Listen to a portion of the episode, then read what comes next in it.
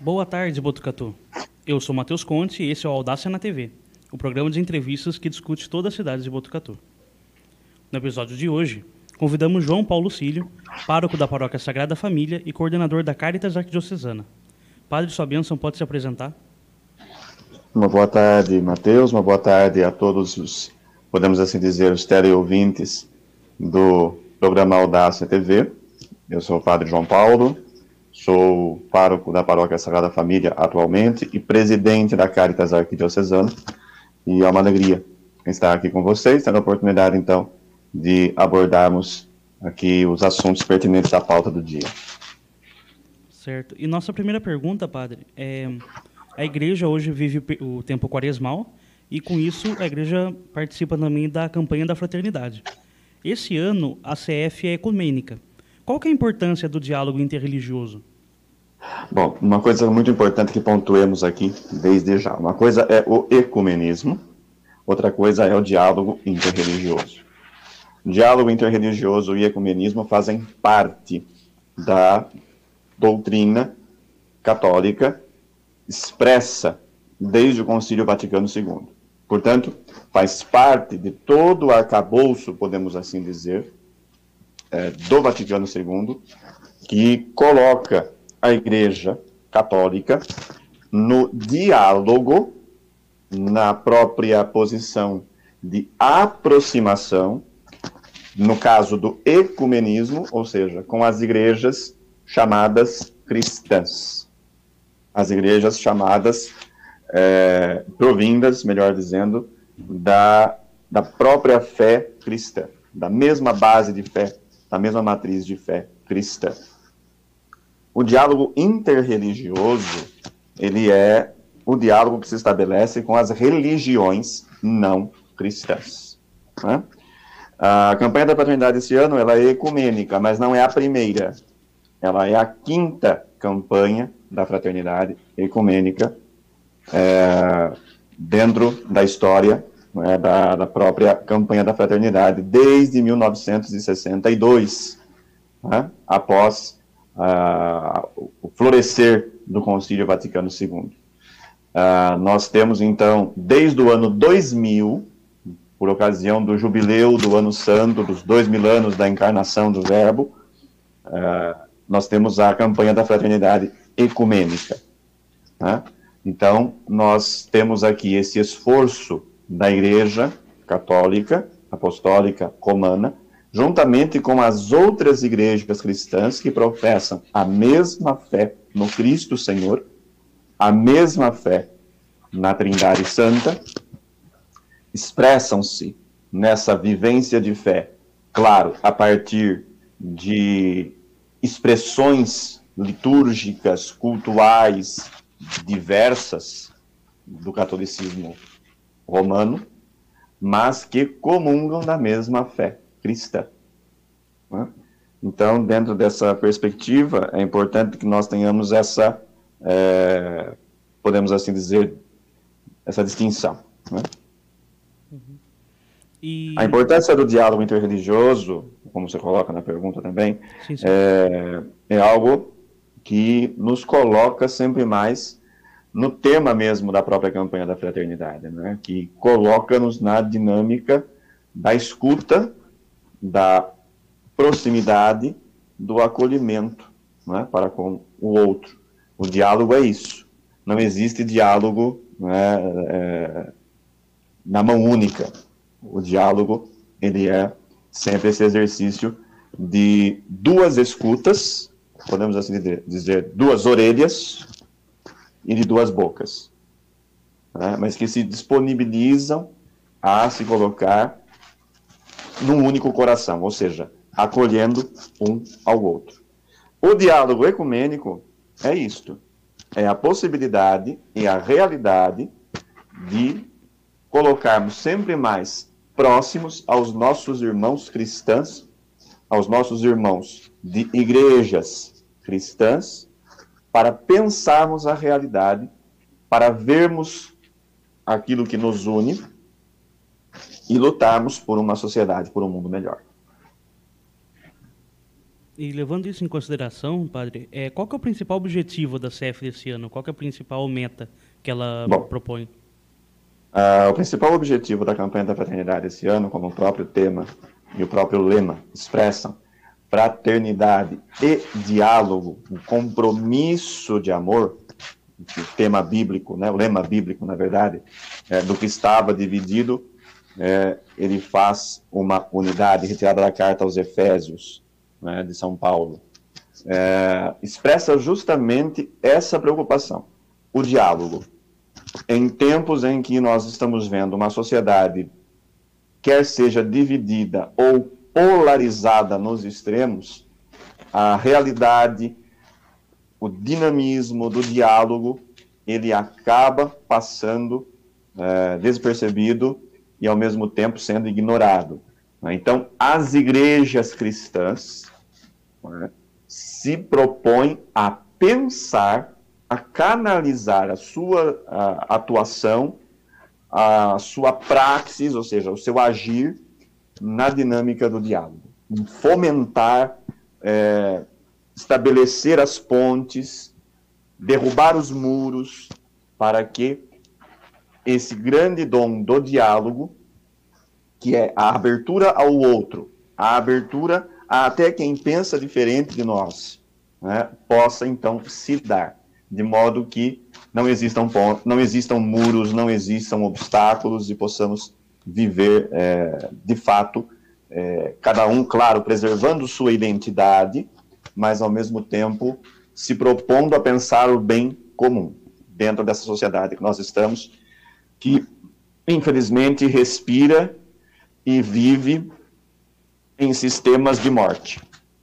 Então, pensarmos justamente como comunidades de fé, comunidades cristãs, né? cada um a seu modo, cada um a partir do lugar onde está, mas pensar juntos e se mobilizar juntos para levarmos essa dinâmica do diálogo adiante.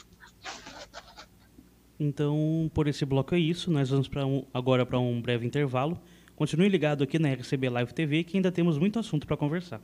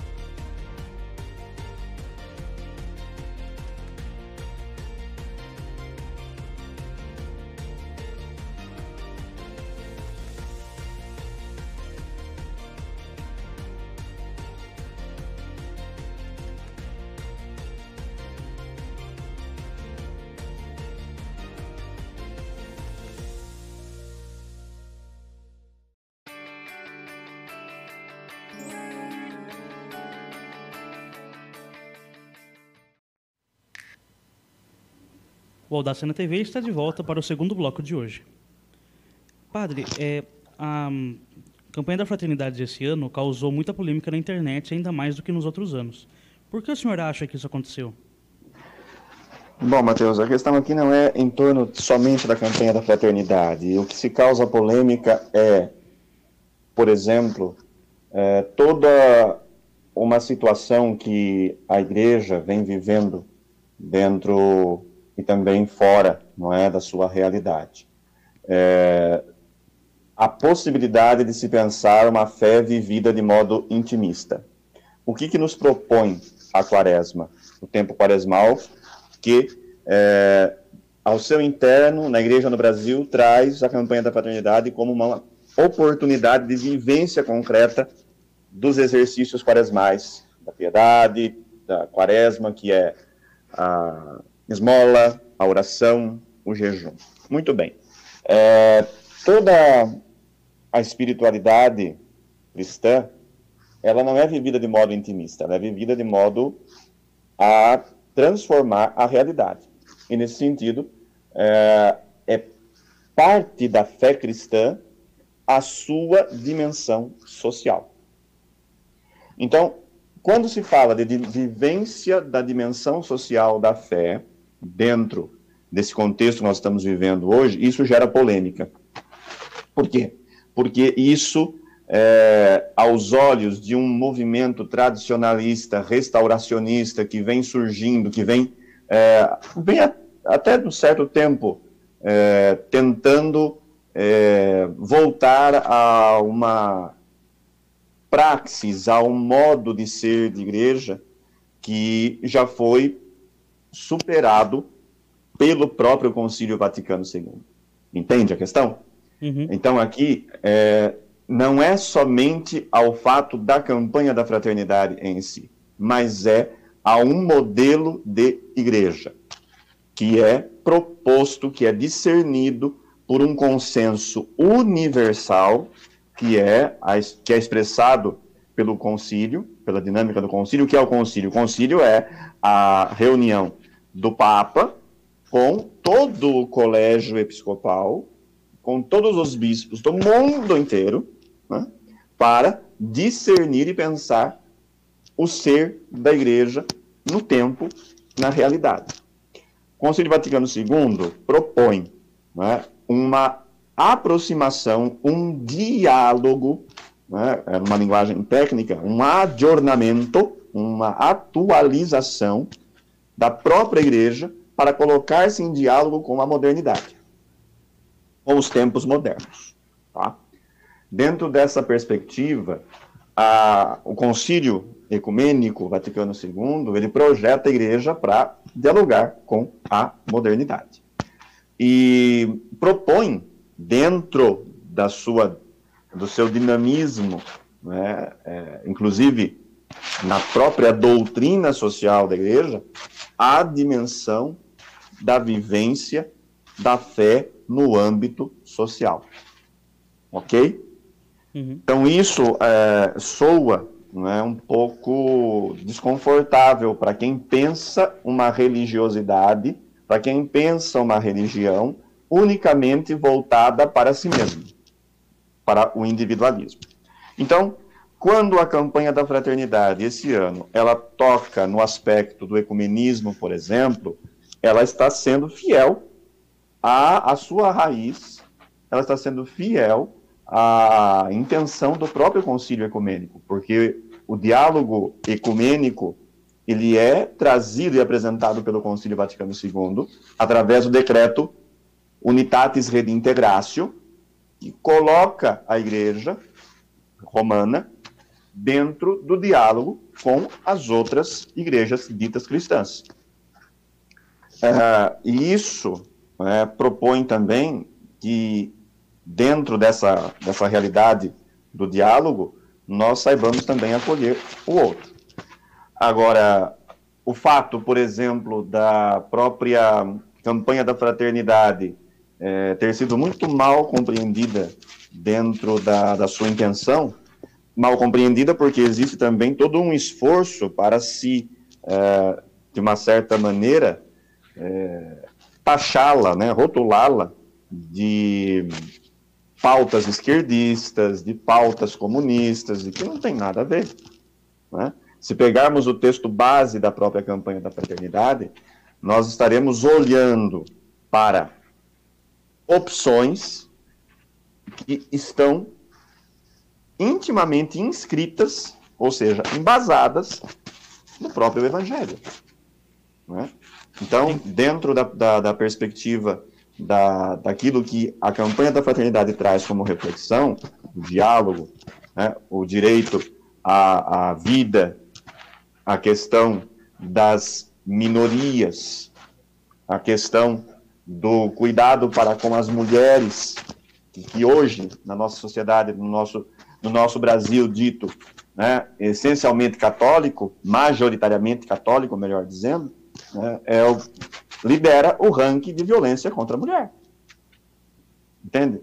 Então, uhum. são pautas que a campanha da fraternidade vem trazendo para nos colocar na abertura para nos colocar na, na resposta a essas urgências que vão é, é, é, surgindo dentro da realidade que, que nos rodeia, que rodeia a igreja. E nesse sentido, pensar sobre isso significa sair do seu intimismo. Né? Então, as polêmicas que vão sendo aqui geradas, e são polêmicas que não expressam o todo da igreja no Brasil. São polêmicas pontuais de grupinhos. Né? São polêmicas que vão aí é, é, sendo fomentadas por quem não entendeu a intenção da campanha da fraternidade, ou não fez o mínimo esforço de entender, ou porque não quer entender. Essa, essa é, a, é, a, é a realidade, ou podemos dizer, esse é o X da questão. Uhum. Né? Uma vez interrogado, eu fui numa situação, numa palestra, né, dentro de uma reunião, dos nossos movimentos eclesiais, é, questionado, até colocado assim, não, mas tem, tem gente que não pensa assim, tem certos grupos, veja bem, certos grupos é, que não apoiam o Concílio Vaticano II. Então, quando você fala dessa forma, você já restringe o todo. O todo já não é mais o todo, já não é mais o universal, é o particular. E o que, que esse, grupo, esse grupinho, esses, essas podemos assim dizer, facções elas querem. Eu vou me delongar um pouquinho nessa resposta porque ela é muito importante, tá ok? Uhum. É, por, o que, que elas querem, o que, que elas pretendem? Elas pretendem trazer um cristianismo, uma vivência da fé cristã católica para o seu intimismo. Salvemos o corpo. Salvemos, melhor dizendo, salvemos a alma. Vamos salvar a nossa alma, deixemos o corpo de lado. O corpo não entra nessa reflexão. A corporeidade, a, a dinâmica do outro, alteridade. Não entra nessa reflexão, não entra nesse, nesse modelo de compreensão e de vivência de fé. Uma fé intimista. A campanha da fraternidade, dentro do período quaresmal para a igreja no Brasil, é a oportunidade para que o fiel, o discípulo e a discípula de Jesus, projete a sua vida, projete o seu agir, projete a sua fé para a dimensão social, ou seja, que a fé incida na realidade, porque assim é o mistério da encarnação. O específico da fé cristã é afirmar um Deus que se faz homem. O núcleo da fé cristã é este: afirmar um Deus que se faz homem. Um Deus que se faz homem, um Deus que se faz história, um Deus que se faz cultura, Olha que, olha que interessante. Um Deus que se faz homem, um Deus que se faz história, um Deus que se faz cultura, um Deus que se faz em diálogo. Nesse sentido, é um Deus que extrapola-se a si mesmo, sai de si mesmo e coloca-se no encontro com o outro. Né? É, o que acontece é que esses grupos eles não percebem que eles estão é, caindo em dois erros da, da fé cristã logo do início do cristianismo, que é o nestorianismo, que foi uma heresia nos primeiros séculos da, da, da igreja, combatida pelos famosos concílios Niceia, Constantinopla, Calcedônia, Éfeso, uh, e também o docetismo. Em que consistem essas, esses dois pensamentos? Esses dois pensamentos, na verdade, apontam para o mesmo rumo. Qual?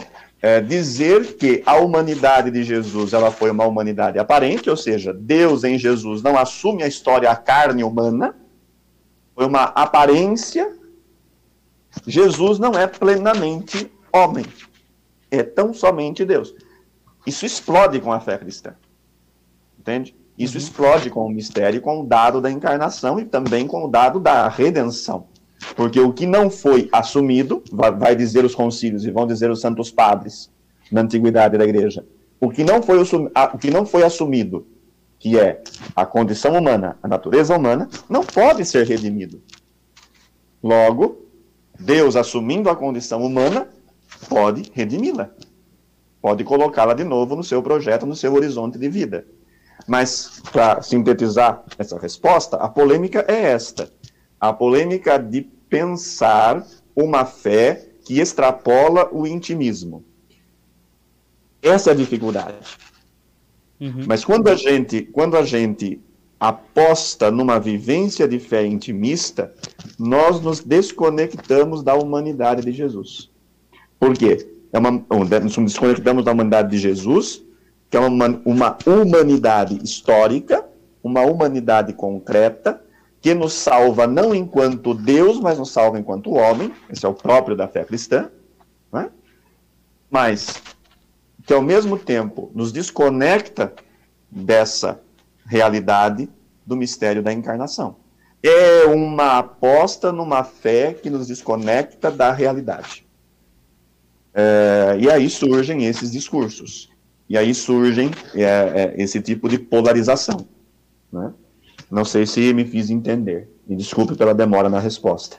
Nada, tranquilo. Quanto tempo o senhor achar necessário. E, por fim, padre, concluindo esse Audácia na TV, qual mensagem o senhor passa para que a gente possa viver bem o tempo quaresmal? Bom, em primeiro lugar, o tempo quaresmal nos recoloca no caminho da conversão, no caminho para a Páscoa de Jesus. Páscoa de Jesus, mas Páscoa também nossa, Páscoa do cristão. Ou seja, o mistério da paixão, morte e ressurreição de Jesus toca, atinge o cristão. Então, esta Páscoa não é apenas uma recordação, ela é uma atualização de todo o mistério da salvação, da paixão, morte e ressurreição do Senhor, que é paixão, morte e ressurreição do discípulo do Senhor. Esta quaresma, nós já estamos já, por assim dizer, cruzando o seu limiar para podermos participar dos santos mistérios da Páscoa, é, nos coloca dentro desse caminho de conversão. É um caminho que nós podemos viver através das práticas quaresmais, através do jejum, da caridade, da oração, desde que estas três práticas nos recoloquem no encontro com Deus e no encontro com o outro. Caso contrário, nós vamos viver esse intimismo da fé. Né? A esmola não vai ser um gesto de caridade concreto, mas um gesto de vanglória. O jejum não vai ser um autodomínio, mas vai ser uma dieta quaresmal. 40 dias sem comer nada, chega no sábado santo, se esbalda, quase tem uma, indigestão, quase tem uma indigestão. Ou faz o propósito de não beber qualquer tipo de coisa e chega no sábado santo e quase se afoga num tonel de cachaça, ou de Coca-Cola, ou de cerveja e assim por diante. Uh, se a nossa oração não nos conectar com o irmão, além de nos conectar com Deus, ela não será uma oração, ela será apenas uma, podemos assim dizer, uma possibilidade de rezarmos não a Deus, mas rezarmos a nós mesmos. Ou seja, é um louvor a si mesmo. Não é a orientação do coração para Deus e para o irmão nas suas necessidades. Então, o grande exercício quaresmal que a gente pode viver enquanto igreja no Brasil é a vivência da campanha da fraternidade. Porque ela nos coloca dentro dessa vivência concreta da fé. Essa dimensão social da fé, que é evangélica, tem sua raiz no evangelho na opção de Jesus. Nesse sentido, viver os exercícios da quaresma, jejum, a esmola, a, a oração, juntamente com a prática proposta pela campanha da fraternidade, que é o diálogo, que é um compromisso de amor, de escuta, de abertura para com o outro, nos fará viver melhor e nos prepararmos mais profundamente para esta Páscoa do Senhor, que é Páscoa nossa, onde ele nos comunica o principal da sua mensagem. Comunica sua vida para nós. Vida plena, vida em abundância, vida que nós estamos precisando, vida que nós estamos lutando para salvar, para manter e para proteger. Então, essa é a minha mensagem que eu gostaria de deixar. Né? Não existe relação com Deus que não passe pela, pela relação com os irmãos. E essa relação se dá através da nossa vivência concreta da fé, a nossa vivência concreta e social da fé. E com essa mensagem, a gente encerra mais esse Audácia na TV, o programa que discute Botucatu. Muito obrigado pela participação, padre. Pode se despedir. Obrigado, Matheus. Obrigado a todos os que nos acompanharam no Audácia TV de hoje. A vocês, nosso abraço fraterno, nossa gratidão pelo espaço e sigamos cuidando-nos uns dos outros, protegendo-nos nesse período de distanciamento social, nesse período de crise sanitária, mas na esperança de que dias, melhor, dias melhores virão. Um grande abraço a todos. Um grande abraço, muito obrigado a todos vocês ouvintes e até mais, Botucatu.